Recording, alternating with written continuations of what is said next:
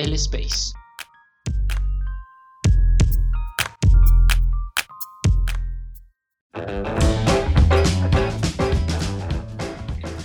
Hola, les damos la bienvenida a la segunda emisión del Space, un podcast de revista Enfoque en el cual utilizamos elementos de discusión pública de Twitter para hablar sobre temas coyunturales o no coyunturales, pero sí que tienen bastante injerencia en el debate público. Y hoy me acompaña nuevamente Vivian Martínez. Vivian, bienvenida y gracias por estar acá. Hola, hola. Gracias a ti por, por estar nuevamente y un saludo para todas y todos. Y hoy se une oficialmente al equipo Sebastián Narváez. Estoy muy contento pues, de que podamos coordinar tiempos. Finalmente, maldita adultez, numeral odios del adulto, podamos coordinar el hecho de estar acá. Hola Sebas, bienvenido al Space. Muchas gracias Andrés y pues eh, saludos a todos y a todas y fichajazo por favor. Bueno, eh, el tema de hoy es un tema que ha sido recurrente en Twitter durante los últimos 3, 4 o 5 días, no sé, ya ha sido bastante tema. Es el video de un niño de creo que tiene más o menos unos 2 años. En el Chocó, eh, un video creo que de unos 20 segundos más o menos. Y lo primero que tenemos que decir de este video es que si estamos en Twitter Colombia esta semana, sabemos de qué video estamos hablando. Y nuestra decisión editorial es no compartir el audio de este video porque tenemos una postura con relación a la exposición de menores en redes sociales, sobre todo niños tan pequeños que no eh, todavía tienen la capacidad de dimensionar lo que implica tener una huella digital. Eh, pero sabemos que estamos hablando del video de, de, este niño y toda la reacción que generó alrededor. Eh, ¿Cómo percibieron ustedes esta, esta reacción en torno a un video de más o menos 20 segundos y otros videos que se compartieron posteriormente? Eh, de este niño y de su tío o papá, bueno, que fue la persona que compartió el video en redes sociales. Vivian. Bueno, lo primero que yo veo es, es como, es una cadena de acontecimientos. En primer lugar, lo que es posible notar es una sobreexposición de un menor en video a una red social que si bien está caracterizada por mantener interacciones y diálogos, también se caracteriza por unos altos índices de violencia. Y eso refleja dos cosas en lo que se refiere a la presencia de niñas y niños en Internet y en redes sociales. La primera es el fenómeno de la sobreexposición de los menores en Internet que no es como tal un tipo de violencia, pero sí es una práctica de algo de digamos de alto riesgo para un menor. Y es como la voluntad o la decisión de los padres y los familiares de compartir todo tipo de contenidos eh, de los menores haciendo determinadas cosas. Y es una exposición pública de los hijos y las hijas en las redes que aunque es inofensiva puede generar una incitación a conductas dañinas. Esto fue, me parece, en mi opinión, lo que vimos con el niño. Una sobreexposición eh, de su imagen, de su personalidad, de su habla, de su ser, que generó una incitación a una conducta dañina que tuvo una um, sanción social en Twitter. Y es, por ejemplo, um, cuando me refiero a conductas dañinas, es, por ejemplo, cuando un tuitero decide imponerle sus propios estándares morales sobre racismo y género a un niño y asumir que un niño situado en la realidad cultural y socioeconómica del Chocó debe comportarse de acuerdo a sus estándares como hombre blanco de ciudad. Eh, también vimos uso político de la imagen de este niño para campañas electorales y en esto creo que fue afortunado que eh, Twitter hubiera una sanción social, donde la gente dijo, primero, no está bien, eso constituye una violencia contra los niños. Y por otro lado también eh, hubo una tendencia, digamos, de diálogo en la que las personas se preguntaban hasta qué punto sobreanalizamos tanto una cosa y terminamos generando una tormenta en un vaso de agua. Bien, Vivian, eh, creo que tocaste ahí un, punto súper importante, pero quiero primero preguntarle a Sebastián cómo percibió desde su orilla todo el debate, toda la conversación, porque es que ni siquiera fue un debate, eh, sino toda la conversación sobredimensionada y sobreactuada que se generó en Twitter a lo largo de la semana con, con este video. Eh, bueno, yo creo que eh, lo principal es entender que la gente todavía no ha logrado asimilar que la comunicación y el lenguaje y lo que se hace viral en redes sociales, pues de alguna forma tiene unos matices bastante distintos a la realidad, ¿sí? Entonces nosotros no podemos, o sea, pues aplicarle valores éticos, morales a videos y a acciones en Twitter, en, Twitter, en Instagram, en TikTok, que de alguna forma pues eh, solamente buscan ese, entretener, pues la verdad siento que es hilar demasiado hondo, eh, que de alguna forma el querer ah, desde un contexto ajeno eh, analizar por qué ciertas conductas, por qué ciertas acciones, pues se me hace un despropósito, porque pues nosotros tendríamos que estar inmersos allá para, porque el tío de Janfrey quiere tomarle videos y porque para él es algo sano y porque para él es algo bueno, es algo positivo, porque es que básicamente es una, el, el, objetivo que está buscando él es glorificar a su sobrino porque le parece bonito, pero entonces tenemos un montón de personas que ven esto como algo negativo, que ven esto como algo que de alguna forma tiene que deconstruirse, que pues sí, o sea, eh, uno eh, pues no quiere que de alguna forma eh, el niño cuando crezca pues termine convertido en, un ser machista o en un ser que de alguna forma pueda llegar a, a maltratar a otras personas o a las mujeres específicamente.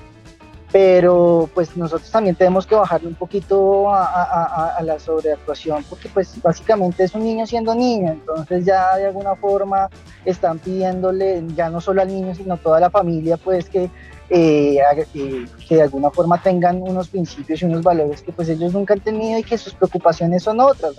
O sea, nosotros acá en Bogotá que podemos de alguna forma eh, preocuparnos o pensar en, en ese tipo de cosas, pero pues en, en, el Chocó, pues la cosa es a otro precio y creo que también estamos pidiendo mucho a un video que finalmente solamente buscaba era entretener.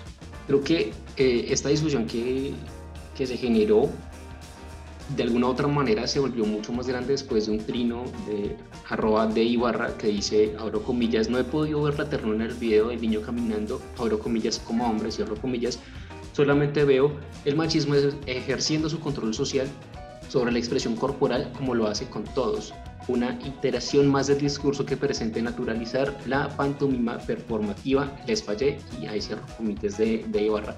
Creo que ese fue como el trino que desencadenó eh, una serie de reacciones. Eh, es lo que decía Vivian, un poquito de sanción social, no hacia el niño, no hacia la persona que compartió el video, sino hacia la postura y la forma en la que asumió su crítica esta persona en Twitter.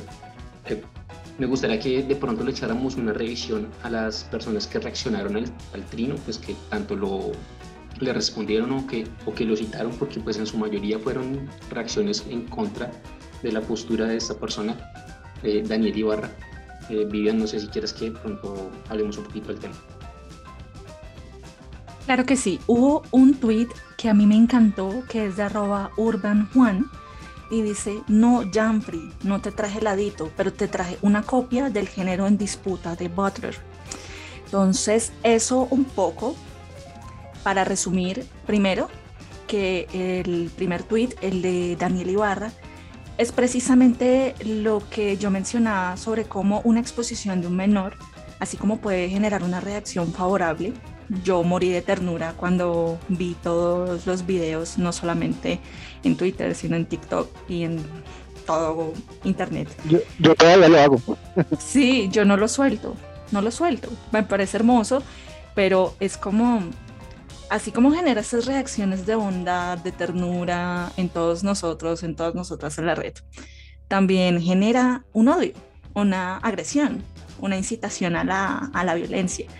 Y es precisamente cómo uno, desde un marco teórico y un estándar moral, llega y le impone conceptos asociados a la performatividad de género a un niño que está como entre los 2, 3, 4 años, yo creería que tiene unos 4 años por ahí, Y es como, bueno, este tweet me gustó mucho porque es como, bueno, no te traje heladito, que es algo que un niño disfrutaría, pero sí toma una copia de un libro que quizá no puedas entender o que quizá no quieras entender. Eh, es una imposición, es una lectura impuesta. Em, y eso para ver cómo, pues también cuestionar un poco lo que entre comillas se conoce en Colombia como centralismo, que es mirar todo desde el punto de vista blanco mestizo de Bogotá, y sí, también privilegiado, mirar las regiones desde, desde ese estándar moral. Entonces ese, ese tweet que les digo me hizo reír mucho y creo que da con el, con el fondo de lo que les estaba mencionando antes. Hoy hubo una reacción que creo que fue como de las pocas a favor eh, del trino de, de, Daniel, es de arroba Sandra H-Lozano, dice cambiar el chip es una vaina tan jodida, todos los días aprendo que comportamientos, expresiones que entendía como normales no lo son. Es una oportunidad que tengo viviendo en la ciudad. Ellos tienen esos aprendizajes más arraigados. Nuestra tarea, en vez de difundir, es corregir y eh, lo traigo a colación porque digamos que la frase con la que cierra el tweet de nuestra tarea en vez de difundir es corregir. Eh, yo no sé si ustedes la perciben como problemática el tema de yo, eh, persona mestiza o blanca que vive en la ciudad y tuvo oportunidad de educación superior, tengo que corregir los comportamientos de personas que viven en la periferia, que viven realidades completamente distintas a la mía. No sé si ustedes lo perciban como de esa manera, Sebastián, ¿usted qué opina ahí al respecto? No, yo no siento que nosotros tengamos que corregir nada porque es que finalmente son temas culturales y pues la verdad se me hace un argumento bastante fuerte el tema de que mi cultura es superior a la tuya porque yo tengo unos estándares morales eh, distintos pero que yo considero superiores. Yo creo que no, o sea, uno eh, sí se tiene que construir y uno tiene que de alguna forma también eh, mitigar muchas conductas que uno puede llegar a tener eh, desde el patriarcado, desde el machismo, pero yo creo que también hay que aprender a leer contextos, ¿no? Nosotros no podemos decir que es que nosotros vamos a corregir, corregir qué es, que es un niño siendo niño, que vamos a corregirle, que sí, que está, que dijo que iba a caminar como hombre, pero pues es que si uno ve el contexto además ni siquiera es que el niño dijera como propiamente hombre como género, sino caminar como adulto. Y de pronto fue que vio a alguien en, el, en la casa que caminaba así y no sé, creo que, la palabra correcta ahí no es corregir, es entender. Nosotros tenemos que entender, eh, o sea, toda esta formación a uno le tiene que servir para entender que sí, de pronto uno, en ciertos contextos, uno puede decir como, venga, eso no se hace así, esto se puede hacer diferente, pero ya utilizar la palabra corregir se me hace que ya es eh, rozar otra cosa y ya es eh, tantear terrenos que que no son, porque pues ya nosotros no, o sea, uno como profesional no hace muchos, todos estos estudios para venir a decir que voy a corregir eh, otras formas de expresar, otras, otros tipos de cultura. Creo que, que, que, o sea, es una discusión que, que se está dando por donde no es y que de alguna forma también se está utilizando como chivo expiatorio algo que no es. O sea, si tú me muestras otro tipo de video en donde de verdad uno dice, venga, no, eso no es, bueno, sí, pero un niño siendo niño, un niño creyéndose grande, un niño queriendo helado, creo que ya la gente también se está como sobreactuando mucho con, muchas cosas y es mejor bajarle, o sea, no digo que esté mal, porque obviamente es necesario eh, mirar las conductas que nosotros tenemos, pero también hay que mirar contextos y a quién se lo pedimos y qué estamos pidiendo. Vivian, ¿cómo lo ves tú? Una cosa es un rasgo particular de la persona académica o de la persona que trabaja con teorías eh, sociales o y es por un lado es como en nombre de la justicia terminan reforzando más injusticias. En nombre de la reflexión y cómo eso deja ver su falta de asimilación de una teoría y su incapacidad para traducirla en una realidad concreta.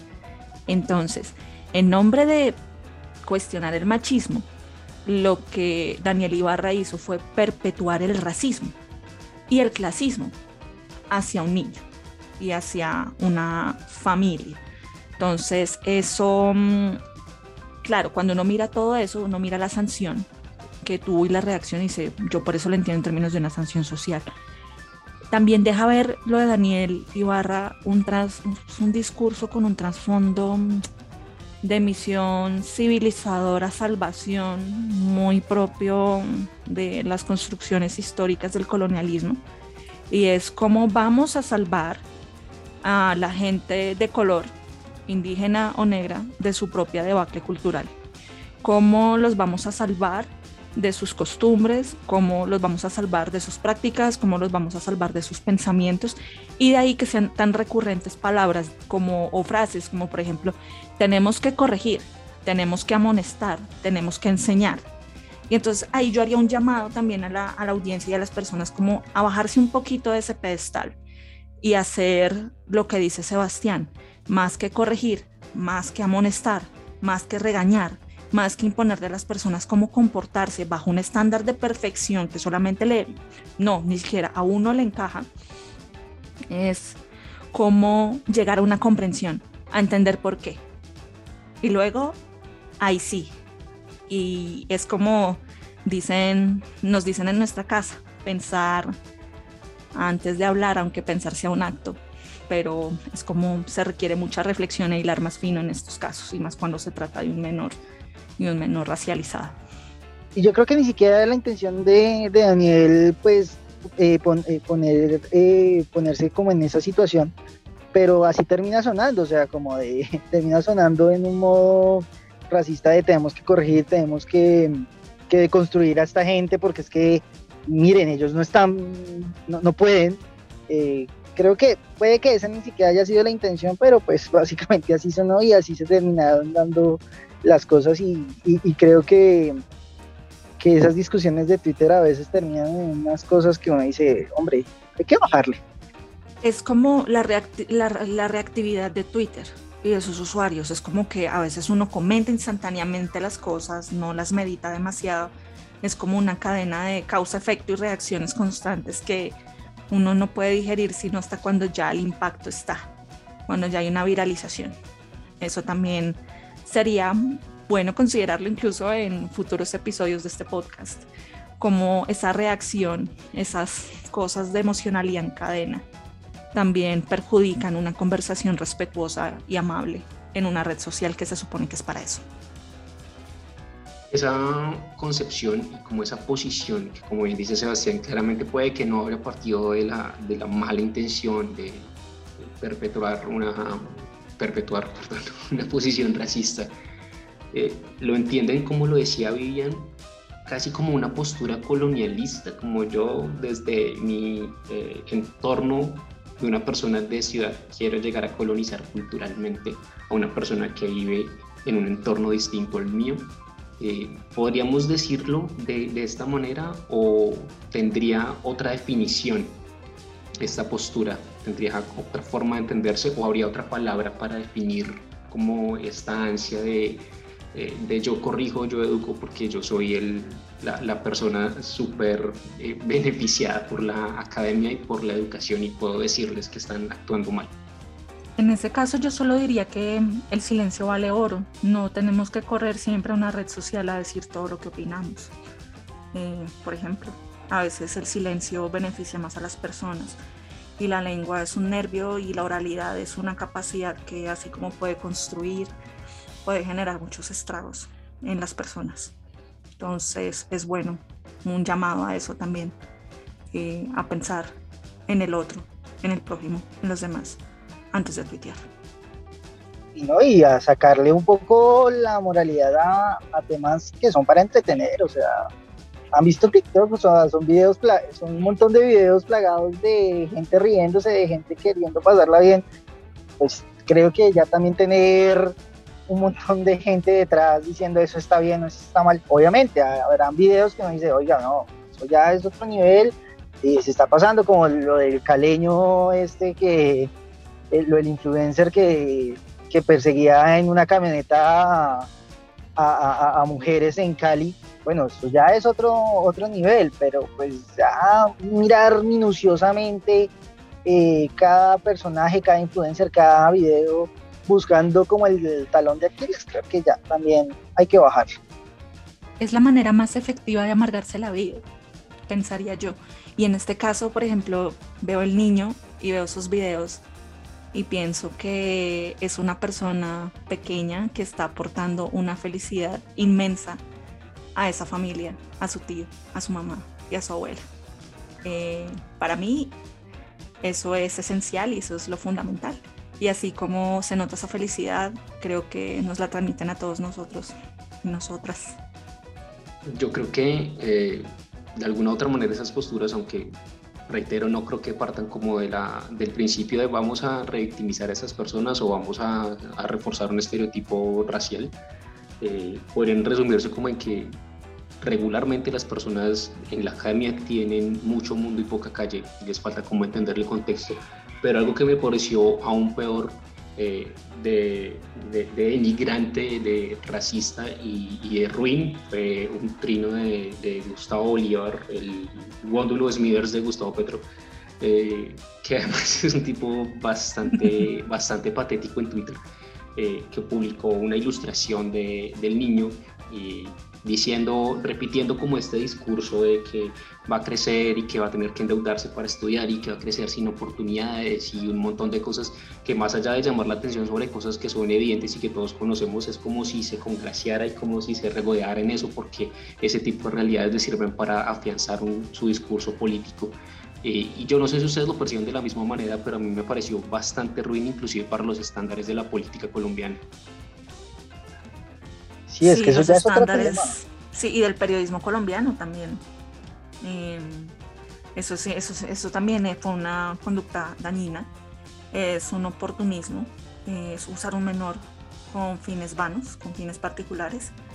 Es reiterar la narrativa que estamos hablando de, salvación, colonialidad, es reiterar el estereotipo de la persona afrodescendiente como persona inevitablemente pobre, que no va a acceder a oportunidades, y condenar un niño a eso de entrada por vanaglorias y fines y veleidades inscritas en una campaña electoral y que sea de la izquierda del pacto histórico más problemático todavía. Sí, porque es que ya es también el uso político de un niño y creo que ya es un tema, o sea, que, que, que sí se debería condenar en el sentido de, venga, es que esto no se hace porque pues uno es un niño, sí, y, Dios, él, solamente quiere ser feliz, quiere, o sea, como en uno de los videos que puso el tío, él, quiere es un helado, para que pues este ya se ponga en una actitud de, es que mírenlo, es un niño que va a estar destinado a estar eh, en Bacrim o en narcotráfico por donde vive, porque no tienen las oportunidades, pues hombre, o sea, siento que, o sea, hace todo mal porque termina revictimizando al niño con una vaina que además ni siquiera le cala para el contexto, porque el contexto es otro, pero ya lo lleva en un extremo y es como muy forzado, es un discurso muy forzado, eh, entonces pues, eh, pues no da. Yo creo que podemos ir, ir cerrando el tema, aunque pues obviamente podríamos quedarnos hablando mucho más tiempo y creo que una cosa que tenemos que decir es que nos costó mucho trabajo elegir el tema de la semana, pues no sabemos si hablar de los policías disfrazados de nazis o de eh, el escándalo y la pelea al interior del centro democrático con la elección de Zuluaga como su candidato y pues como el agarrón entre sus pesos pesados y demás, eh, la tesis, el plagio en la tesis de de Jennifer Arias, creo. que, que, vemos como los influencers, se vienen cositas, se vienen cositas. Se vienen, cositas, cositas, interesantes, cositas importantes, no dejen de sintonizarnos. Entonces, pues nada, eh, les agradezco muchísimo que hayan estado en este espacio, en estos minutos de conversación, que es lo que queremos que sea este, este podcast, una conversación sobre temas que nos interesan. Eh, y vamos a cerrar nuevamente con recomendaciones. Vivian, tu recomendación de este episodio de El Space. Pues lo primero es que mi recomendación no tiene nada que ver directamente con este episodio, pero sí fue una cuenta que me ofreció contenido consolador en medio de todas estas disputas en torno a los niños y, su exposición y, todo lo que hemos venido hablando. La cuenta se llama arroba arte y más guion bajo y ahí van a encontrar diferentes piezas fotográficas de pintura y arquitectura eh, vinculadas al mundo del arte. Sebas, ¿cuál es su recomendado ahorita para las personas que nos escuchan? Hombre, me, cogió fuera de base, yo, yo no venía con ninguna recomendación. Eh, bueno, voy a, voy a hablar de lo último que venía escuchando antes de, hacer el podcast, de el, nuevo disco de, de, mi banda favorita, se llama Milky Chance, sacaron un disco hace dos semanas, bueno, bacano, para los que les gusta el indie rock, es chévere y, y trae unos covers, o sea, hacen un cover de indie rock hasta de Bad Bunny, porque está una canción ahí, y para que vea, es interesante. Bueno, vamos a escuchar entonces. Vamos a escucharlo entonces. Yo recomiendo una, una cuenta de Twitter que se llama arroba Colombia Sagas. Tienen unos trinos bastante interesantes y de alguna otra manera es un poquito como ese exponer ese sobreanálisis de, de Twitter. Es de alguna manera un poquito parecida a Gracias Farid, pero, pero tiene trinos bien interesantes. Eh, muchas gracias a los dos. Cerremos con cuentas de Twitter, Sebastián. ¿Cuál es su arroba de Twitter? Bueno, a mí me pueden seguir en Twitter en el arroba I'm not politician. A mí me pueden seguir en arroba Mighty Vivian, dos guiones bajos, eh, un recordatorio Mighty, poderoso en inglés. Eh, esa es la grafía correcta. Ok, y a mí pueden seguirme si quieren, aunque no vale mucho la pena, me pueden seguir como arroba que se dice Andrés en Twitter. Y lo que sí la pena es que sigan la cuenta de Twitter de El Space, que es arroba El Space, así como suena. Nos pueden escuchar en Spotify, ponen ahí El Space tal como suena y le dan seguir para que tengamos un poco más de audiencia. A todos muchísimas gracias por escucharnos, estamos atentos a sus comentarios. Vivian, Sebastián, muchas gracias por estar acá. Gracias a ambos. Chao, chao. Gracias.